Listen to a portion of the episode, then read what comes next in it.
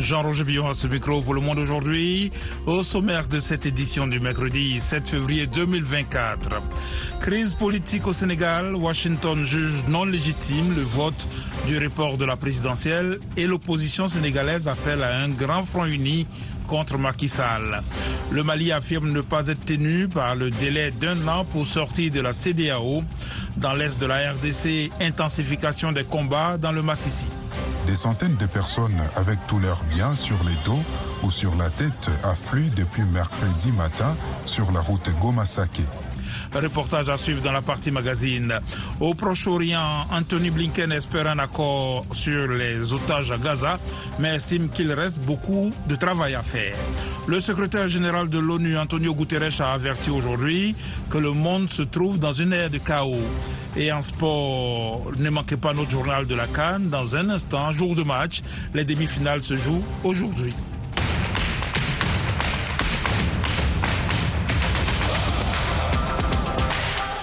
Nous ouvrons cette édition avec le journal de la Cannes 2023 en Côte d'Ivoire. Les demi-finales se jouent ce soir. La première oppose en ce moment même le Nigeria à l'Afrique du Sud au stade de la paix de Boaké. Le score reste vierge après une demi-heure exactement de jeu. Zéro but partout. Direction Abidjan pour retrouver notre envoyé spécial Yakuba Oudraougou. Bonsoir à tous. Le vainqueur de la demi-finale Nigeria-Afrique du Sud va affronter en finale le pays hôte, la Côte d'Ivoire ou la République démocratique du Congo, les deux s'opposant tout à l'heure à 20h temps universel au stade Alassane Ouattara de Bempé, ici à Abidjan. Ivoiriens et Congolais s'étaient déjà rencontrés à ce stade de la compétition en 2015. Un match remporté par les éléphants 3 buts à 1 qui ont ensuite accroché leur deuxième étoile dans l'histoire de la Cannes. La Côte d'Ivoire va évoluer sans quatre de ses titulaires suspendus. Gisèle Conan, Serge Aurier, Ivan Kossonou et Oumar Diakité. Pas grave, selon son sélectionneur, par intérim. Quoi qu'il arrive, à chaque match, nous on est 27, donc à chaque match on a quatre joueurs qui sont qui sont qui sont en tribune, donc euh, ça sur ce sur ce point-là ça changera ça changera rien. Après c'est des des joueurs avec euh, avec des, caractéristiques euh, qui nous ont qui nous ont beaucoup apporté sur les deux derniers matchs, donc oui c'est c'est aussi une perte, mais pour finir, je vous dirais que moi, depuis le début, je vous parle de, de, groupe, je vous parle d'état d'esprit, je vous parle des 27, ceux qui seront sur le terrain au début et qui, rentreront par la suite, et ceux qui seront sur le banc qui n'auront pas la chance de, rentrer, je sais qu'ils vont beaucoup, beaucoup apporter euh, à l'équipe et au groupe. Emers Faye, sélectionneur par intérim de la Côte d'Ivoire, mené en huitième de finale face au Sénégal avant de s'imposer au tir au but, les éléphants ont subi le même sort devant le Mali en quart, où ils se sont imposés en prolongation. D'aucuns parlent de miracle, mais Emers Faye évoque l'état d'esprit de ses poulets.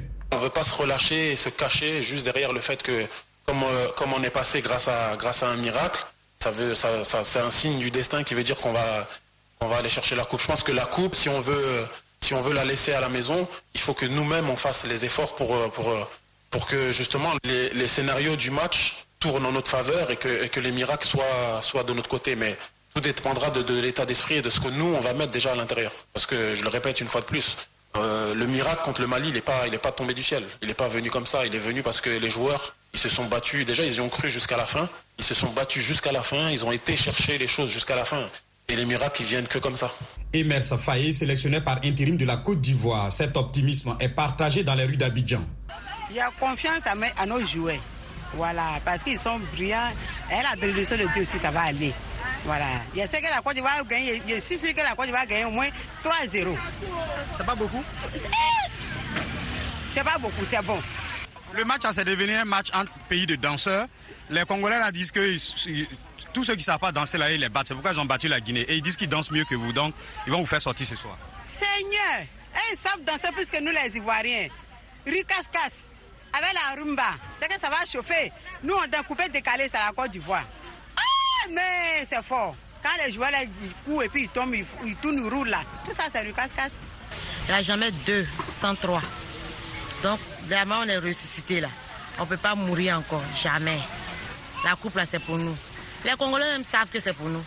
Équipe nationale de Côte d'Ivoire, il n'y a pas de petits joueurs dedans. Nous, tout le monde là, c'est les pros. Voilà, même, même, même les banquetiers, même c'est les pros. Donc nous, on ne chauffe pas. Et on n'a pas peur. Vous n'avez pas peur des Congolais Non, non, on n'a même pas peur des Congolais. Preuve en est que Kofi Olomide même a dit que lui-même il sait que la victoire, c'est plaisir, c'est plaisir rien. Donc, hum, où est le problème? En face, les Léopards ont aussi envie de remporter ce trophée et bien avant battre la Côte d'Ivoire. La dernière fois qu'ils l'ont fait, c'était en 1974, depuis un demi-siècle donc. Bien sûr, qu'on rêve. Euh, c'est normal qu'on rêve et je crois que c'est quelque chose de bien aussi qu'on rêve d'emporter cette canne. Serait incroyable. Et je crois que c'est une normalité que tout le monde, entre nous, on, se parle aussi. Mais maintenant, le, focus est, sur le, prochain match et c'est sur cette demi-finale. Parce que sans cette demi-finale, on ne va pas arriver en finale. Et c'est à cause de ça, on doit tout donner dans ce match et le prendre comme si ce serait le dernier et tout donner. Charles Piquel, joueur de la RDC. Les supporters congolais disent avoir confiance en leur équipe. La RDC va, la remporter, va remporter, cette, euh, va remporter ce match euh, avec euh, un score de 2 buts à 0. on n'a pas perdu encore un match. Ils verront bien comment on va se lever la coupe là dans ce pays. Et on va faire un concert gratuit. Hein. Fali va le faire un concert gratuit. Ils vont pas danser Ils vont danser. C'est gratuit. C'est Dicap la merveille. C'est Dadju quand même. Que le meilleur gagne. En tout cas, c'est nous les Congolais, on va gagner. Parce oui, on va faire la rumba, on va zouker sur eux. On va faire taureau, taureau, et puis on va faire fimbo, la fimbo. C'est pour les chicoter normalement. C'est ici que nous refermons cette fenêtre consacrée à la Coupe d'Afrique des Nations 2023. Yacouba Ouidraougo, Abidjan, pour VO Afrique. Jean-Roger Billon, de retour à Washington pour vous présenter le reste de l'actualité en Afrique et dans le reste du monde. Les États-Unis jugent que le report de la présidentielle au Sénégal et la prolongation du mandat du président Macky Sall n'est pas légitime. C'est la réaction la plus critique à ce jour d'un important partenaire face à la crise politique en cours dans ce pays. Les précisions avec Mohamed Oumfa. Les États-Unis sont profondément préoccupés par les mesures prises pour repousser l'élection présidentielle du 25 février au Sénégal et qui vont à l'encontre de la forte tradition démocratique du pays, a affirmé le département d'État dans un communiqué. Selon le département d'État, le vote ne peut être considéré comme légitime et demande instamment au gouvernement du Sénégal d'organiser l'élection présidentielle conformément à la Constitution et aux lois électorales. Aussi, le sénateur démocrate Ben Cardin, président de la Commission sénatoriale des relations étrangères, constate que le report de la présidentielle place le pays sur une voie dangereuse vers la dictature et ne doit pas être toléré. Il ajoute que le président Macky Sall doit annuler cette décision imprudente et veiller à ce que les élections aient lieu avant la fin de son mandat constitutionnel. L'opposition sénégalaise a appelé mercredi à la constitution d'un large front pour faire reculer le président sénégalais.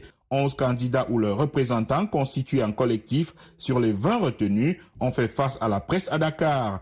Ils ont affirmé maintenir le 25 février comme jour du scrutin et poursuivre leur campagne électorale dont le démarrage était prévu dimanche.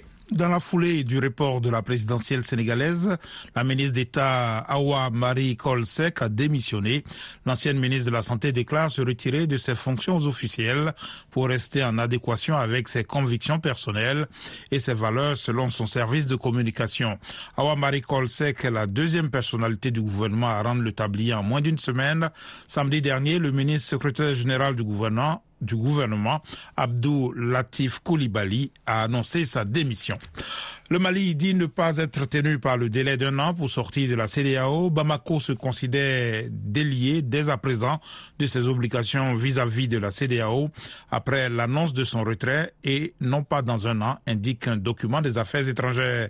Davantage avec Nani Talani le gouvernement du Mali n'est plus lié par les contraintes de délai mentionnées à l'article 91 du traité de la communauté économique des États de l'Afrique de l'Ouest, dit le ministère des Affaires étrangères. La diplomatie malienne affirme que la CDAO a elle-même rendu le traité inopérant quand elle a manqué à ses obligations en fermant en janvier 2022 les frontières des États membres avec le Mali, lui interdisant l'accès à la mer.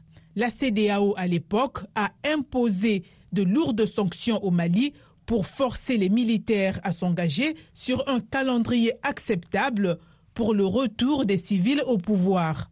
Le gouvernement malien réitère le caractère irréversible de sa décision de se retirer son délai de la CDAO en raison de la violation par l'organisation de ses propres textes. Les régimes militaires de l'Alliance des États du Sahel ont formellement notifié à la CDAO fin janvier le retrait sans délai de l'organisation sous-régionale. La CDAO qui doit se réunir jeudi n'a pas réagi dans l'immédiat. Les partis au conflit au Soudan ont accepté de se réunir sous l'égide des Nations Unies, éventuellement en Suisse, pour discuter d'aide humanitaire à partir d'une date non encore déterminée, a annoncé l'ONU ce mercredi. Les Nations Unies ont par ailleurs lancé un appel de fonds de 4,1 milliards de dollars pour répondre en 2024 aux besoins humanitaires de la population soudanaise. Le gouvernement zimbabwéen a décidé mardi d'abolir la peine de mort après des mois de débat au Parlement, choisissant d'imposer de longues peines d'emprisonnement pour les délits les plus graves. Le Zimbabwe a procédé à sa dernière exécution en 2005. Le président Emerson Mnangagwa, qui a été condamné à mort pendant la lutte pour l'indépendance contre la domination britannique, a fait pression pour mettre fin à la peine de mort. VOA Afrique, à Washington, vous êtes à l'écoute du monde aujourd'hui. En visite en Israël, le chef de la diplomatie américaine Anthony Blinken a répété qu'il reste beaucoup de travail à faire pour parvenir à une trêve à Gaza, incluant la libération d'otages. Claire Morézibou. Le secrétaire d'État américain Anthony Blinken a rencontré à Jérusalem le premier ministre israélien Benjamin Netanyahou. Monsieur Blinken a dit espérer reprendre la libération des otages et a discuté avec Israël de pas supplémentaires pour acheminer de l'aide humanitaire dans la bande de Gaza. Les Gazaouis souffrent des conséquences des attaques perpétrées par le Hamas et sont désormais pris au milieu des combats, a-t-il ajouté. Un nouveau cycle de tractation parrainé par l'Égypte et le Qatar doit s'ouvrir jeudi au Caire. Le Hamas a donné son accord de principe et la balle est maintenant dans le camp israélien. Le Caire exhorte les deux parties à faire preuve de souplesse. Le projet de trêve prévoit notamment une pause des combats de six semaines durant laquelle Israël devra libérer de 200 à 300 prisonniers palestiniens en échange de 35 à 40 otages, ainsi que l'entrée accrue d'aide humanitaire dans le territoire palestinien. Le président iranien Ibrahim Raisi a déclaré aujourd'hui qu'il n'y avait pas de justification au maintien de troupes américaines au Moyen-Orient, où elles représentent une menace pour la sécurité, s'adressant aux ambassadeurs en poste à Téhéran à l'approche du 45e anniversaire de la révolution islamique, célébré le 12 février, M. Raisi a de nouveau appelé à ce que les problèmes du Moyen-Orient soient résolus par les dirigeants de la région. Notre monde entre dans une ère de chaos, c'est alarmé le secrétaire général de l'ONU, Antonio Guterres, déplorant les divisions sans précédent du Conseil de sécurité, incapable d'agir face aux conflits qui se multiplient. Dilidico. Ce n'est pas la première fois que le Conseil est divisé, mais c'est la pire. Le dysfonctionnement actuel est plus profond et plus dangereux, a dit Antonio Guterres en présentant devant l'Assemblée générale ses priorités pour 2024. Il a ajouté lors de la guerre froide, des mécanismes bien établis ont aidé à gérer les relations entre superpuissances. Mais dans le monde multipolaire d'aujourd'hui, de tels mécanismes sont absents. Notre monde entre dans une ère de chaos. S'attardant sur le conflit entre Israël et le Hamas, il a mis en garde contre un éventuel assaut terrestre israélien à Rafah, où s'entassent des centaines de milliers de Palestiniens déplacés. M. Guterres a réclamé à nouveau un cessez-le-feu humanitaire immédiat et la libération de tous les otages, de Gaza à l'Ukraine, du Soudan à la République démocratique du Congo, du Yémen à la Birmanie, les besoins humanitaires sont à un niveau record, mais les financements ne suivent pas, a-t-il déploré. Antonio Guterres a encouragé les gouvernements du monde entier à saisir l'occasion du sommet de l'avenir qui aura lieu en septembre à New York en marge de l'Assemblée générale pour modeler le multilatéralisme pour les années à venir. Au Pakistan, deux explosions auprès des bureaux de candidats aux élections dans la province du Baloukistan, dans le sud-ouest du pays, ont tué 24 personnes et en ont blessé des dizaines d'autres, ont déclaré des autorités ce mercredi, soulevant des inquiétudes à la veille des législatives. Les électeurs pakistanais se rendent aux jeunes demain jeudi dans un climat marqué par une vague d'attentats ces derniers mois et par la détention d'Imran Khan, le vainqueur des dernières élections. Vous suivez Vue Afrique? Dans quelques instants, la page magazine de cette session d'information.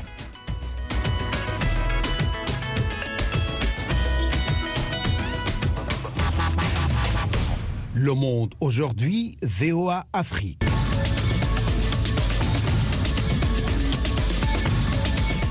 Vous êtes à l'écoute du monde aujourd'hui sur VOA Afrique. Jean-Roger Billon de retour avec vous pour les dossiers du jour. En RDC, de nouveaux déplacements de population ont été signalés dans la province du Nord Kivu. Les habitants de Saké arrivent en masse à Goma suite au combat entre les rebelles du M23 et l'armée appuyée par de jeunes connus sous le nom de Wazalendo.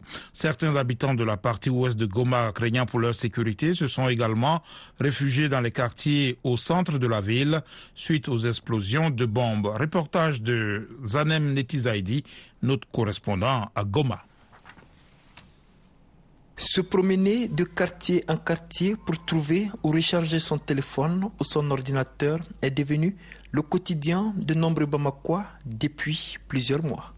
L'emprisonnement d'anciens ministres et de cadres de la Société Énergie du Mali à la mi-janvier ne semble pas être la solution. Badou Koba, journaliste. L'État doit chercher résoudre les problèmes au lieu de les déplacer. Les arrestations, de mon point de vue, c'est une bonne chose. Il s'agit de détournement de carburant et autres, c'est une réalité. Mais de l'autre côté, c'est le problème technique et c'est les populations qui en pâtissent. Les petites et moyennes entreprises sont en train d'arrêter. Imaginez ceux qui vendent les poissons de mer qui viennent du Sénégal, de la Côte d'Ivoire. Mais ils n'en peuvent plus. Beaucoup ont mis les clés sous les paillons. Au-delà de ça, ceux qui vendent les poulets de chair, les boutiquiers qui vendent les, cahiers et autres, là, au niveau de nos hôpitaux, ça ne va pas. Et beaucoup de malades sont en train de mourir faute d'électricité. Les soudains ne travaillent plus. Les boulangers, n'en parlons pas. Les tailleurs passent toute la journée en train de dormir. Donc il y a une paralysie générale.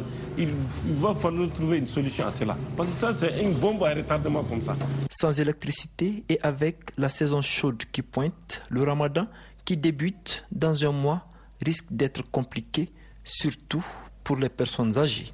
Docteur Abdoulaye Sanogo, médecin. Si il euh, n'y a pas d'électricité, plus la chaleur, ça ne fait qu'aggraver la, chaleur. Donc toujours il faut avoir de, l'alternative, en tout cas pour euh, répondre à ça. Hein. Voilà, on doit avoir d'autres moyens pour en tout cas essayer de se mettre à l'abri de cette euh, chaleur. Comme l'électricité n'est pas en tout cas permanente, on n'en a pas suffisamment, mais est-ce qu'on va rester dans la chaleur? On doit avoir des moyens pour en tout cas se protéger contre la chaleur. Si cette période risque d'être critique pour les personnes âgées, il risque de l'être aussi pour les autorités de la transition si le problème n'est pas réglé à. Badou Koba, journaliste. Le mois de Karim, c'est un mois particulier, c'est le mois béni du Ramadan. Donc le musulman doit vraiment observer strictement le jeûne, il doit, doit se priver de nourriture durant toute la journée. Et au moment de la rupture, s'il n'a pas d'eau fraîche, s'il n'a pas de quoi boire, ça va l'énerver, ça va l'aigrir davantage. Donc je dirais tout simplement que c'est le mois de tous les dangers. Donc il faudrait que le mois de Karim trouve que le problème d'électricité est résolu. Habitué à recharger gratuitement les compteurs prépayés, les nouvelles tarifications de EDM font déjà grincer des dents. Mohamed Danyoko pour VOA Afrique, Bamako. Vous l'avez compris, nous avions annoncé la RDC, c'est plutôt le Mali qui est venu. Donc au Mali, depuis plus de quatre mois, Bamako vit avec des coupures de courant inédites et intempestives entraînant l'arrêt donc de plusieurs activités. Les enquêtes ouvertes et les emprisonnements n'ont jusque-là pas permis de trouver une solution aux grandes dames des Maliens. Et c'était le reportage à Bamako de notre correspondant Mohamed Danyoko. VOA Afrique, 24 heures sur 24 à Bamako, au Mali, sur 102 FM. En RDC, de nouveaux déplacements de population ont été signalés dans la province du Nord Kivu. Les habitants de Saké arrivent en masse à Goma suite au combat entre les rebelles du M23 et l'armée appuyée par des jeunes connus sous le nom de Wazalendo. Certains habitants de la partie ouest de Goma, craignant pour leur sécurité, se sont également réfugiés dans les quartiers au centre de la ville suite aux explosions de bombes. Reportage de Zanem Netizaidi, notre correspondant à Goma. Des centaines de personnes avec tous leurs biens sur les dos ou sur la tête affluent depuis mercredi matin sur la route Goma-Saké. Ces personnes fuient la cité des Saké à 27 km à l'ouest de Goma où les combats entre l'armée congolaise et le rebelle GM23 s'intensifient. Eric Touissabé s'est enfoui à moto avec ses quatre enfants Leur objectif étant de rejoindre Goma, espérant être à l'abri des bombardements qui minent la cité des Saké. Je peux dire au gouvernement d'être clair sur cette situation. Il y a une carte qui se joue. Il vaut mieux faire la lumière sur la situation au lieu de laisser nos jeunes mourir au front, qu'ils nous disent ce qui ne marche pas. Les centaines de déplacés qui affluent à Goma, espérant se mettre à l'abri du danger, semblent se jeter dans la gueule du loup. Trois explosions des bombes ont été signalées dans l'ouest de Goma, causant des dégâts matériels et humains, une situation qui suscite la peur à Goma. Kavira Dalive a été témoin d'une explosion. Je n'ai pas pu aller voir les blessés. J'ai eu très peur et je ne pouvais pas me déplacer car l'explosion a eu lieu à quelques mètres de ma maison. Le centre de santé Mugunga 3 a été endommagé par une explosion qui n'a heureusement pas fait de victimes humaines. Étienne Habamugisha, infirmier traitant, demande les autorités à redoubler d'efforts dans la recherche de la paix. Si la situation continue ainsi, nous risquons de ne plus travailler car personne ne viendra se faire soigner à l'hôpital des peurs d'être tué par les bombes. La peur s'installe et les patients ne veulent plus être hospitalisés. Lundi dernier, le ministre de la Défense Jean-Pierre Bemba a annoncé que les autorités feront tout pour que Goma ne tombe pas entre les mains des rebelles du M23, mais les combats intenses se poursuivent sur les collines surplombant Saké. Sanem Netizaïdi pour VOA Afrique, Goma. Restez branchés sur VOA Afrique à Goma sur 96.2 FM. Du 5 au 8 février 2024 se tient à Cape Town en Afrique du Sud le Mining Indaba. Dans la droite ligne des objectifs de ce forum, les États-Unis ont contribué au financement d'une ligne de chemin de fer pour l'exportation du cuivre de la RDC au port de Lobito en Angola et aux marchés internationaux.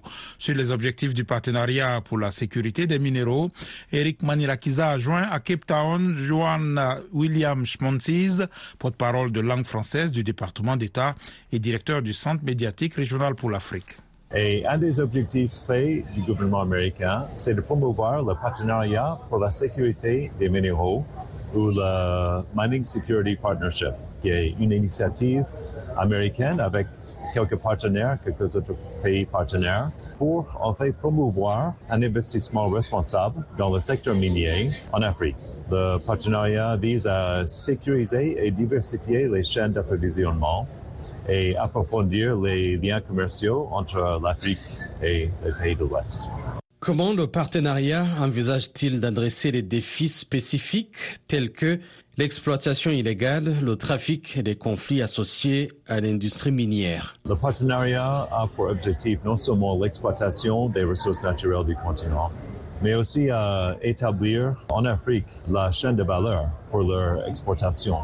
C'est-à-dire, euh, on ne va pas demander aux pays africains d'exporter leurs ressources naturelles euh, comme qu'elle est, mais aussi pour euh, transformer ces ressources, pour transférer les minéraux, pour avoir une partie plus importante euh, de la chaîne de valeur pour les produits finaux. Et aussi, euh, je veux mentionner que sous le partenariat, on envisage à attirer un investissement plus responsable pour le continent, un investissement dans le secteur minier, des compagnies, par exemple, des initiatives qui respectent euh, les droits de l'homme, euh, les droits des ouvriers, et aussi euh, l'intégrité de l'environnement. Quelles mesures concrètes Washington prévoit-il de prendre pour renforcer la collaboration avec les gouvernements africains et les acteurs locaux afin de promouvoir la transparence, la bonne gouvernance et le développement durable dans le secteur minier africain grâce à ce partenariat? Le gouvernement américain et ses partenaires internationaux essaient d'attirer pour le secteur minier en Afrique. Ce sont des compagnies plutôt occidentales qui respectent les normes démocratiques, les, les droits humains, etc. dans le secteur. Et il est important à noter que ces compagnies, elles doivent répondre au système judiciaire dans leur pays d'origine et aussi à leurs actionnaires. Lorsqu'on attire dans le secteur un investissement plus large de l'Occident, on peut compter sur des investissements plus responsables et des compagnies plus respectueuses des intérêts des peuples africains. Joanne William Schmonchis, porte-parole de langue française du département d'État. Alexandrine Rologno dans Washington Forum cette semaine. Le Parlement du Sénégal a entériné le projet de loi visant à repousser la présidentielle du 15 décembre 2024.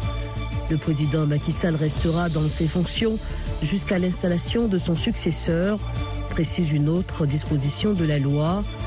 Comment cette décision affecte-t-elle la crédibilité et la légitimité du processus électoral? Quels risques potentiels pour la stabilité du pays? Rendez-vous ce jeudi à 19h temps universel sur VOA Afrique et voaafrique.com en rediffusion samedi et dimanche. Un nouveau sondage indique que les Américains sont préoccupés par la gestion de l'économie par le président démocrate Joe Biden, malgré les annonces répétées de son administration sur des chiffres économiques positifs.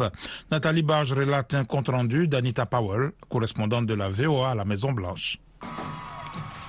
Selon l'administration Biden, l'économie américaine est en plein essor. La vice-présidente Kamala Harris en campagne électorale en Caroline du Sud. Over the past three years, President Biden and I have lowered costs, au cours des trois dernières années, le président Biden et moi avons réduit les coûts, créé des opportunités et bâti une économie qui fonctionne pour les travailleurs. Nous avons créé 14,5 millions d'emplois et augmenté les salaires de dizaines de millions d'Américains. La confiance des consommateurs est en hausse et leurs dépenses de consommation ont atteint un niveau record. Et même si nous avons encore du travail à faire, soyons clairs, l'économie américaine continue d'être la plus forte au monde. Jérôme Powell, président de la Réserve fédérale américaine, est également optimiste. Nous avons l'impression que l'inflation diminue. La croissance a été forte. Le marché du travail est solide. Ce que nous essayons de faire, c'est d'identifier une position confortable de l'inflation en la ramenant à 2% afin que nous puissions revenir sur sa limitation. Toutefois, un nouveau sondage du cabinet de recherche Ipsos montre qu'une minorité d'Américains approuvent la politique économique de Joe Biden. Cliff Young, président des affaires publiques d'Ipsos. Biden uh, is entering into 2024 Biden aborde 2024 dans une position affaiblie. Nous l'avons à ce stade avec un taux d'appréciation de 38%. Et c'est important car, d'après notre expérience, un président en exercice avec un taux de plus de 40% a plus de chances de remporter les élections. Comme la plupart des consommateurs, les partisans de Joe Biden reconnaissent subir l'inflation de plein fouet. Sandra Trower, lors du vote de la primaire démocrate en Caroline du Sud. Les prix des produits d'épicerie sont élevés, plus élevés que ce que nous avons vu pendant un certain temps. L'essence aussi. Mais ce qui m'encourage, c'est que les taux d'intérêt hypothécaires commencent à baisser. De son côté, le challenger de Joe Biden, l'ancien président Donald Trump, vante son sens de l'économie auprès des électeurs, tout en faisant face à quatre affaires pénales et à un jugement civil pour fraude commerciale présumée.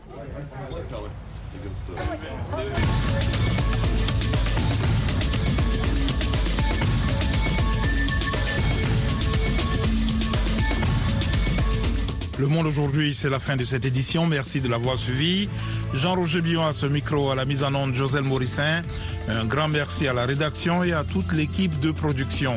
Rendez-vous sur notre site internet voafrique.com et nos pages Facebook, YouTube, Twitter, la plateforme Instagram et pour un suivi de l'actualité 24 heures sur 24. Je vous souhaite une excellente soirée à l'écoute de nos programmes.